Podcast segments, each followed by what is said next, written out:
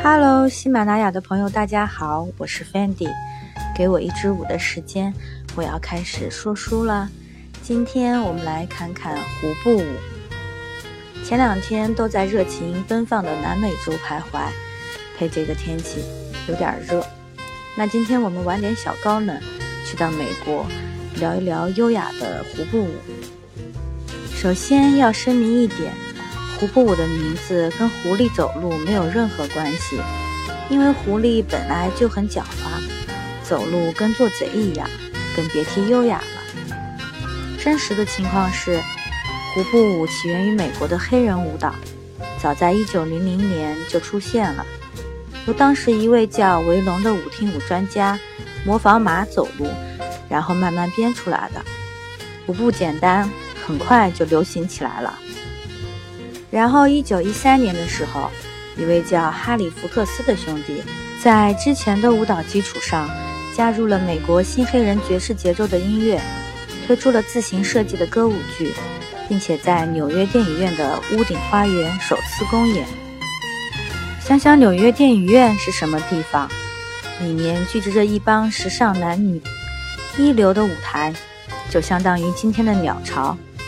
大家对于节目都是很挑剔的。而那场由福克斯本人和叶奇·杜丽主演的新版胡步舞，出乎意料地获得了满堂彩，掌声雷鸣。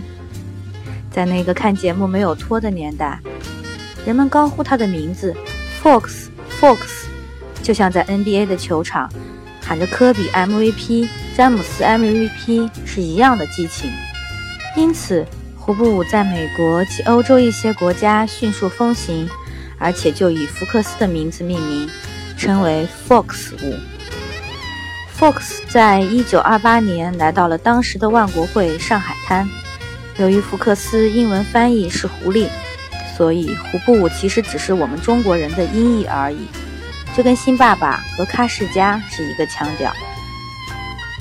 胡步舞在爵士乐的伴奏中，舞步有余有急，节拍轻快，赏心悦目。一九三二年，现代著名小说家穆石英发表了小说，叫《上海的胡步舞》，以胡步舞来形容三十年代初上海的繁荣变迁，在现代化的进程中走得轻盈华丽，就像跳着轻快的优雅的胡步舞。同时，也把沉溺于都市享乐的摩登男女的情欲世界描绘得有声有色，刻画得栩栩如生。在当时的背景下，或许胡步舞就是最优雅的代名词了。差不多三十年代的同一时间，胡步舞的风潮也刮到了我们的邻国朝鲜。当时，一位叫金秀玲的朝鲜美女，每天在舞厅的舞池里跳着优雅的胡步舞，结交了一群身居高位的政界人士。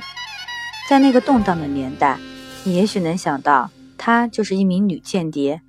而且在日后被称为朝鲜第一女间谍，金秀玲一口流利的英语，跳的一首优雅的胡步舞，很快得到了美国驻南朝鲜的宪兵司令约翰贝尔德的赏识，并成为了他的助手兼情人。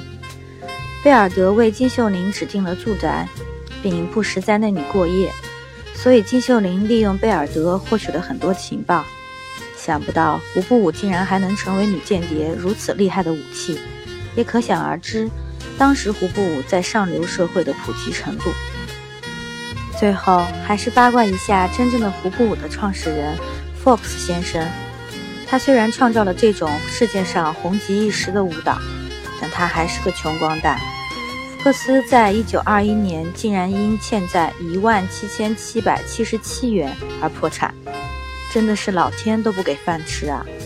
也许在知识产权保护概念很完整的今天，他说不定就可以闭着眼收钱了。然而他现在也只能闭着眼收钱了。但是胡布永远优雅长存，也向 Fox 先生致敬。感谢收听本期的 Fendi 侃舞蹈，咱们下期见。